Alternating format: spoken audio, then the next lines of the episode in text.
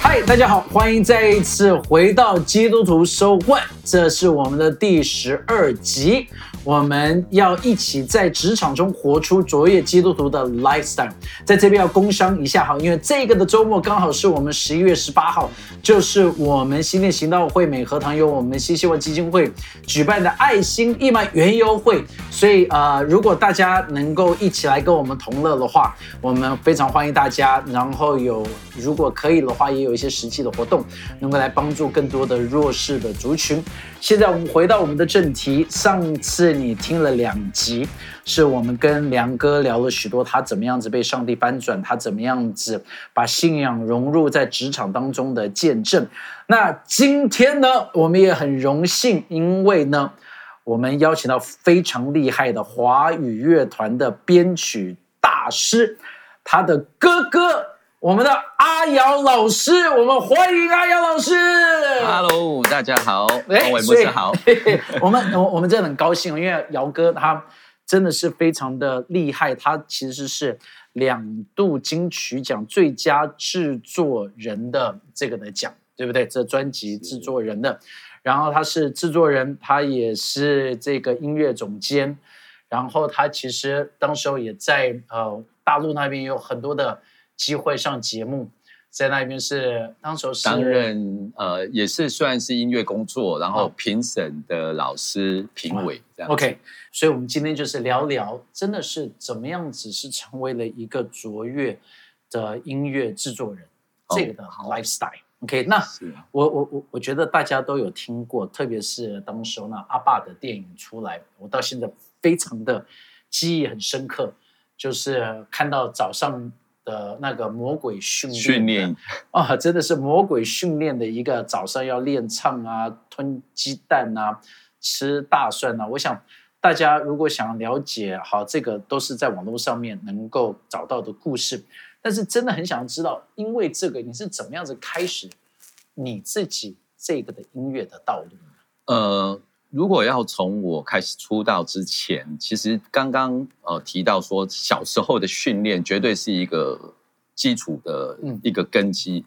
那我们家因为有四个孩子嘛，那刚刚都提到，其实都跟这个音乐圈、演艺圈没有什么太大呃太多的分离哦，所以人家只要一想到就说，哎呦，爸爸是谁，哥哥是谁，我相信。呃，阿良他应该也是有这样的困扰，我们，所以我们从小就会背负着那种明星家庭的压力嘛。哦那这个东西其实我觉得对我来说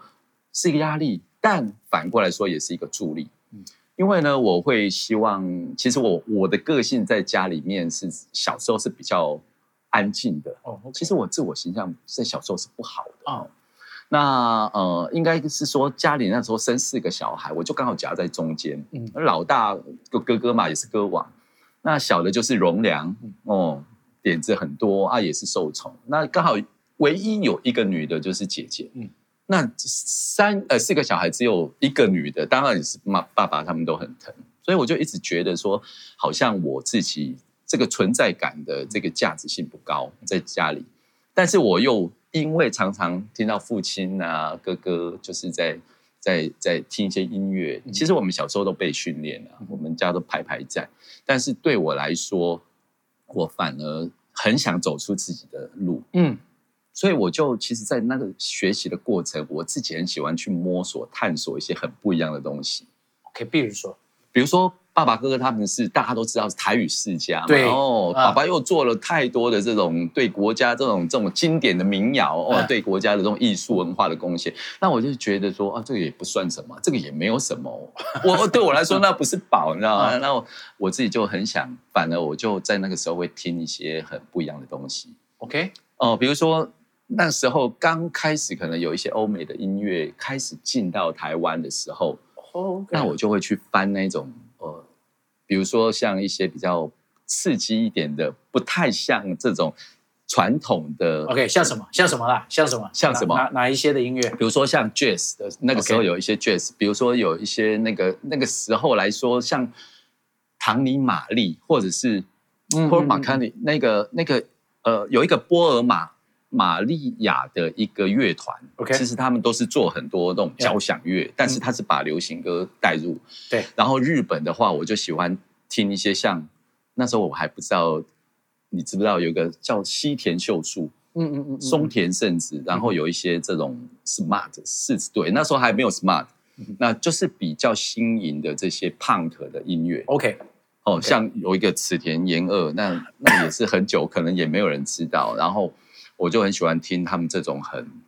反正就是在那个时候算是很叛逆、很、哦很很对，新颖的。不管是 Punk 也好，不管是 Jazz 或者是 Donny and Marie，嗯那那是跟你爸爸跟哥哥是两回事。，Yeah，完全不一样的。OK，是是，那爸爸当然他们都是听演歌，那时候台语的歌，台语歌都很容易是跟着这个演歌，所以他们就创造了一个比较传统的台语歌路线。嗯但是我就是，当然我也接触，但我就是自己会再去摸索。其实我在这个出道的过程呢，其实可以归类有四个呃关键，就是在呃帮哥哥，我其实跟哥哥有合作，然后帮他弄一些台语歌的处理一些编曲，或者是在创作的时候，我自己就会很想把他的东西颠覆。就是跟传统不一样。当然，我觉得爸爸教我们那时候就是发音嘛，也是从小就要唱什么榕树下啊那种那种那种，反正就不是一般童年会唱的歌曲。那当然我，我觉得我自己就是有一个反叛的那个骨子，就是想，哎，那我就做一点不一样的东西。所以我我其实，在处理一些，其实我是从呃练钢琴，然后也有接受歌唱训练开始，但是我自己就因为会这样摸索，所以我就自己会去谈一些自己不不想就就不会是那种常规的东西，这样，以至于我就开始对音乐很很很自己很有兴趣。其实我也在家里，应该是说，虽然哥哥是被栽培的艺人，哦，他可能要继承这个爸爸的唱歌的这个衣钵，但是我觉得像我们我甚至于呃姐姐荣良都是爸爸想要栽培的歌手，他们就是要成为一个艺人歌手。所以，但但我觉得我自己比较不一样，就是说，我也曾经在出道的时候跟唱片公司签约过，然后自己创作一些东西。但就是在这个道路上面，自己就是有承袭了爸爸的一个，呃，也算是爸爸的座右铭，就是说要追求完美，要做就要做到最好的。然后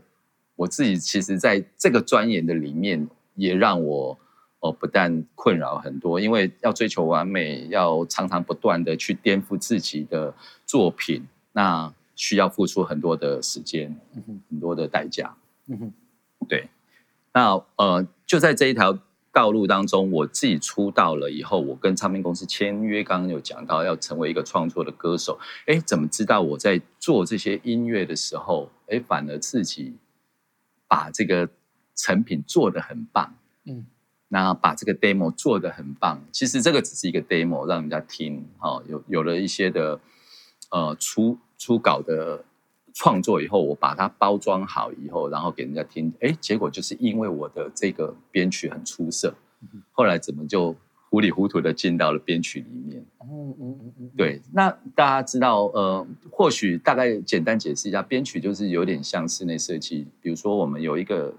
呃草创的旋律，哦，一个草创的的歌词，但是我们就要让大家听到说，哎，有鼓声啊，有乐队的 band 的声音啊，有有有一些处理好的弦乐很美的这些东西，那这个都是在编曲的范畴里面。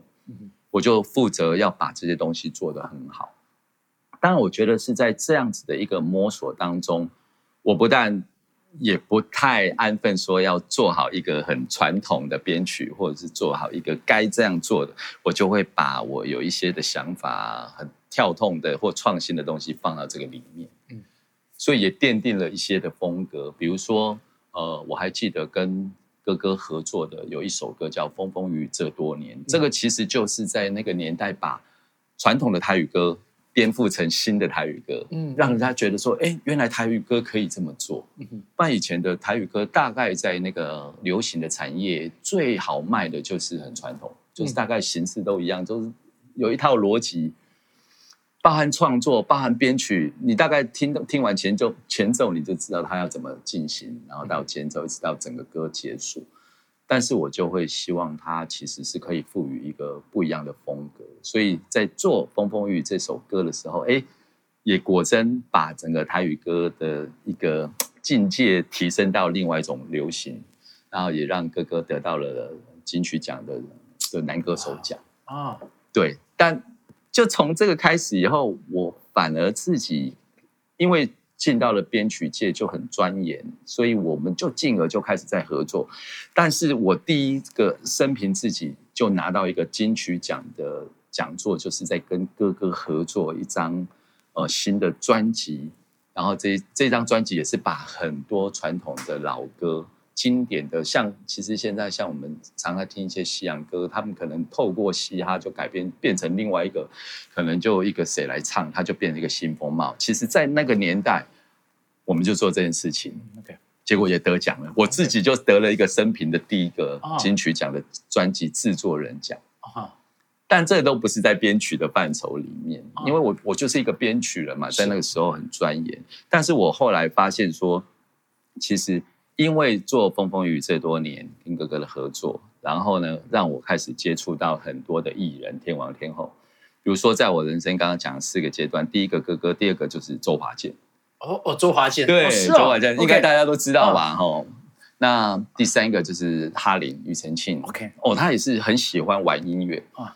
当然，第四个可能如果要这样归类，当然这个过程当中有跟好多艺人、跟很多很优秀的天王天后合作以外，第四个应该就是一个代表人，就是周杰伦。OK，对，就是因为我们呃会喜欢在里面玩音乐，所以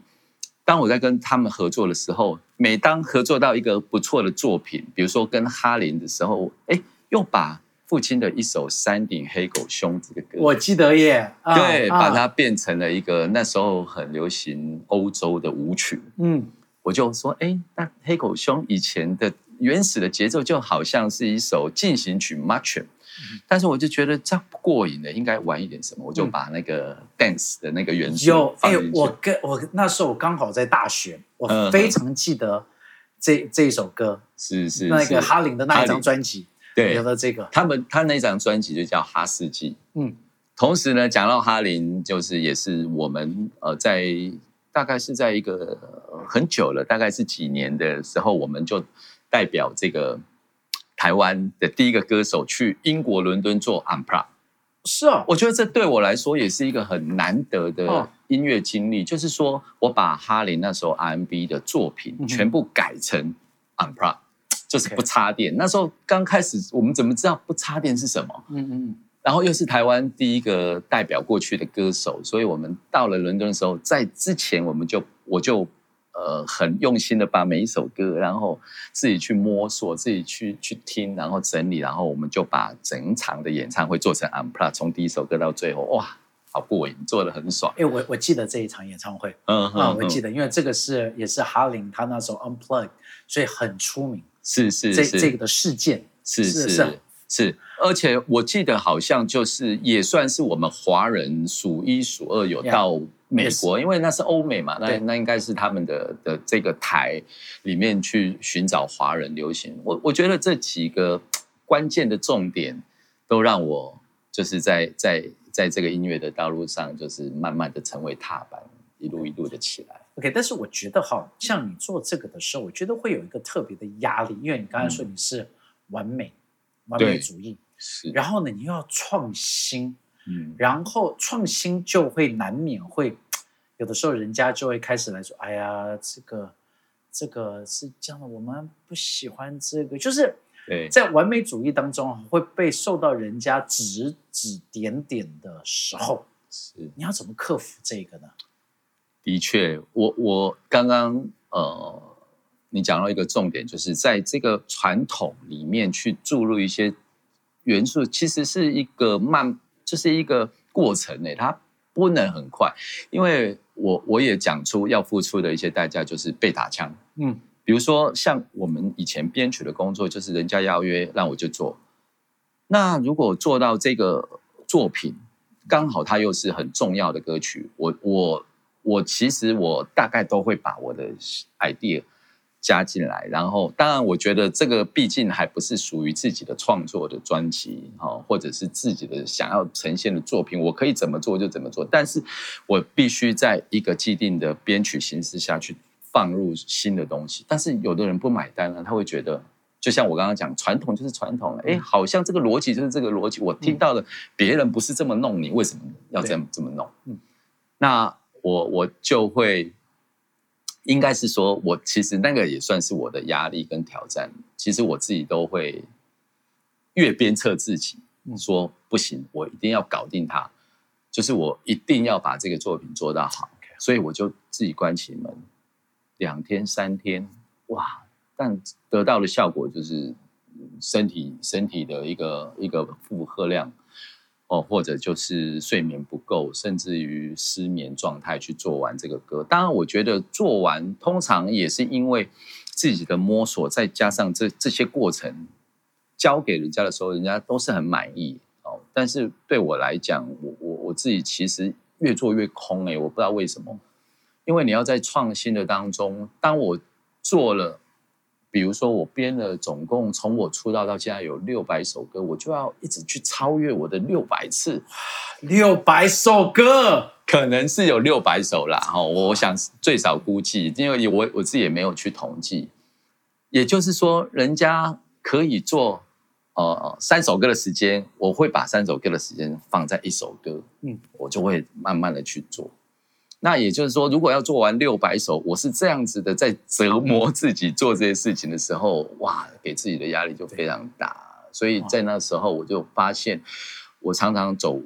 走不出来的瓶颈，但是我就是硬把它做完，我没有办法，我就是去大量的去吸收，去听很多的音色，甚至于我也尝试要去说服人家说，呃，希望你可以接受这样一个新的 style，但是我觉得都不是那么容易。那所以当然就生病，也付出一些的代价，哦，可能在这个呃编曲的呃音乐事业的过程当中，就跌跌撞撞，嗯，哦，那我我觉得直到应该是说到我自己接触到了哦这个基督教的信仰，当然我觉得容良可能会提到家里的信仰，也是因为妈妈，对。那这个信仰，我觉得让我在这个过程当中，其实它是一个默默的助力。嗯，但是在当时，我可能自己不会觉得说，我那时候靠着信仰，靠着这个力量，可以帮助我每次在这个呃低潮或者是在这个难处的时候，帮助我走出来。但是我就是知道，哎，回头看，哦，原来都是这样子。嗯。那一直到，当然，我觉得这个过程当中，信仰的过程当中，跟我的音乐事业当中是非常连接，就是以至于到现在，我都在回想过来，哇，原来如果不是神在那个时候出手帮助我，可能有时候就是给我一个很好的 idea，或者是给我一个很好的乐剧，嗯，哦，给我一些专业的这样子的一个一个一个亮光，不然我可能，我我觉得我可能在那个时候。会放弃，OK，就是突然间一个创意，对对对对，就就给我 idea，那或者就是给我自己会有一个融会贯通的方式，去把我要的创新跟这个传统哦流行的东西做一个结合，而且是把它结合的很很顺畅。嗯，我觉得这个都是神给我在这个当中所看见。因为因为真的就是我们说我们的神是创意的神嘛，所有东西都他创造，他是最有创意的。没错，所以在这一边的时候就能够来做得出来。但是我我我想问姚哥哈，嗯你，这个像以你的信仰的，然后又在这个的行业，其实常常要面对到很多东西是在在灰色也好，或者是是跟我们的信仰当中会有抵触的时候，这个不符合的时候，那你面对到这个，你你你你是怎么样子去克服呢？好。比如说，像我们在呃，像我是接 case 为主，那当然有很多。好，我就直接讲说，做佛教的、道教的，有一些别的宗教的，他也常常来找我。嗯，而且其实，在那个当中，甚至我的好朋友，他们都常常在做这些事情。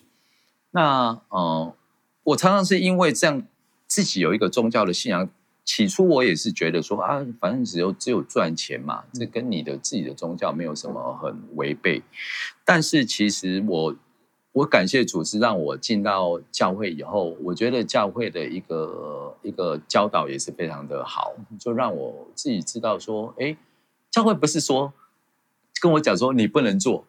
而是。他叫我要祷告，我心里面有没有平安？甚至于就是说，哎，如果那是一个跟，甚至于这一个这一个主唱者，他其实他的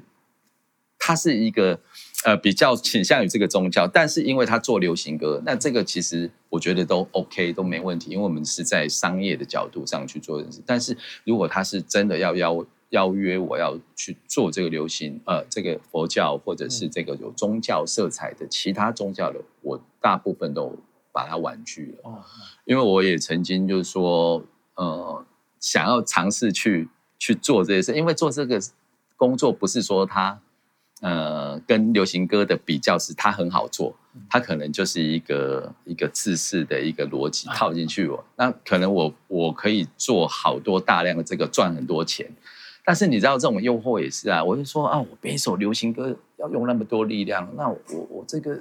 就那么好做嘛，然后就累积上有有自己的一些知名度，我应该是可以同时间我可以赚很多钱。但是我觉得神就是很奇妙，让我可能在寻求属灵的牧者跟我祷告，或者他给我一些建议完以后，就觉得自己好不平安。嗯嗯嗯，后来我也就习惯了，就不做就不做。OK，这而且那个我觉得那个敏锐度会越来越高，甚至于有时候会去做到一些，他可能呃最近就我就会觉得这个呃这个音乐人或者这个艺人制作人好像不太对，而结果他真的是好像在在信仰当中他是比较倾向哦，像之前有 Seafood 啊，大家知道那种那种。然后，当然，我我我也不是像很注意这种新闻或八卦，然后去去去哎了解说这样的艺人，我就把他归了，也没有。但是就是那一件 case case 要邀约我的时候，就不知道怎么样，就无缘无故就不见，就没有再继续找我。那我觉得感谢主，我常常就碰到这样的事情，我就会觉得。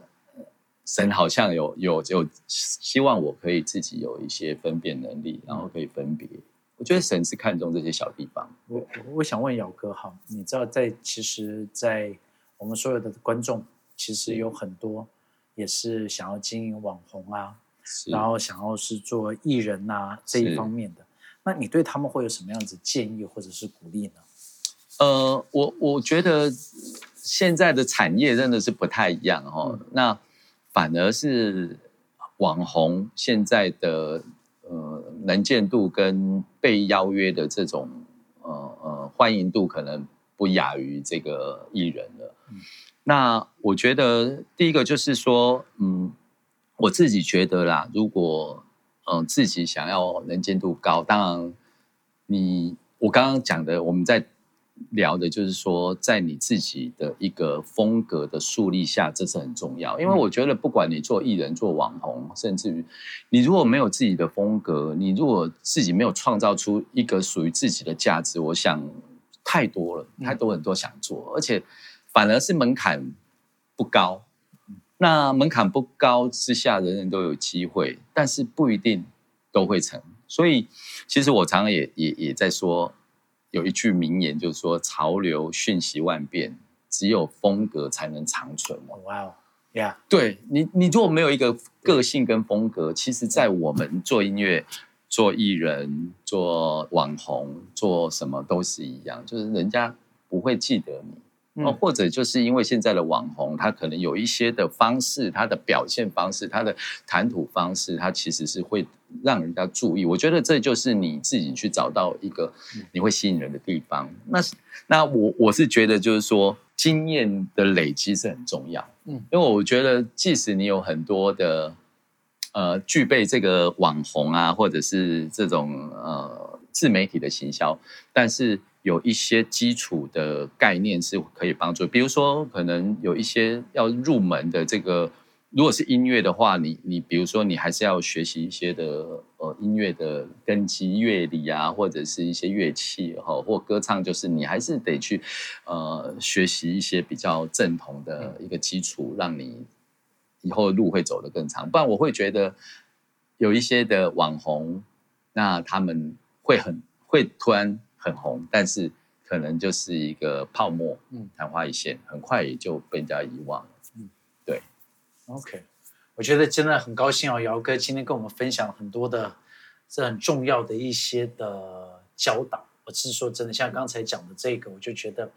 你要知道自己是谁，而不是就学的跟大家一样，那一下子就像你说泡沫化，一下子消息消失，是是，对不对？我觉得要长久，要成为一个大家会一直觉得你很特别的，这就是要 develop。自己的一个的特色，特色，嗯，然后你的你的内容你要不只有东西，对啊，是。所以，我相信哈，真的，这不是大家能够在网络上面都能够找到的一些的独家的一些的内容。所以，我们真的很谢谢姚哥在这一边跟我们分享。那我相信下一集哈，我们会聊更多在音乐制作上面姚哥的经历和他的生命。所以我们非常期待下一集《基督徒收问》，我们要下一集再见喽，大家拜拜，拜拜。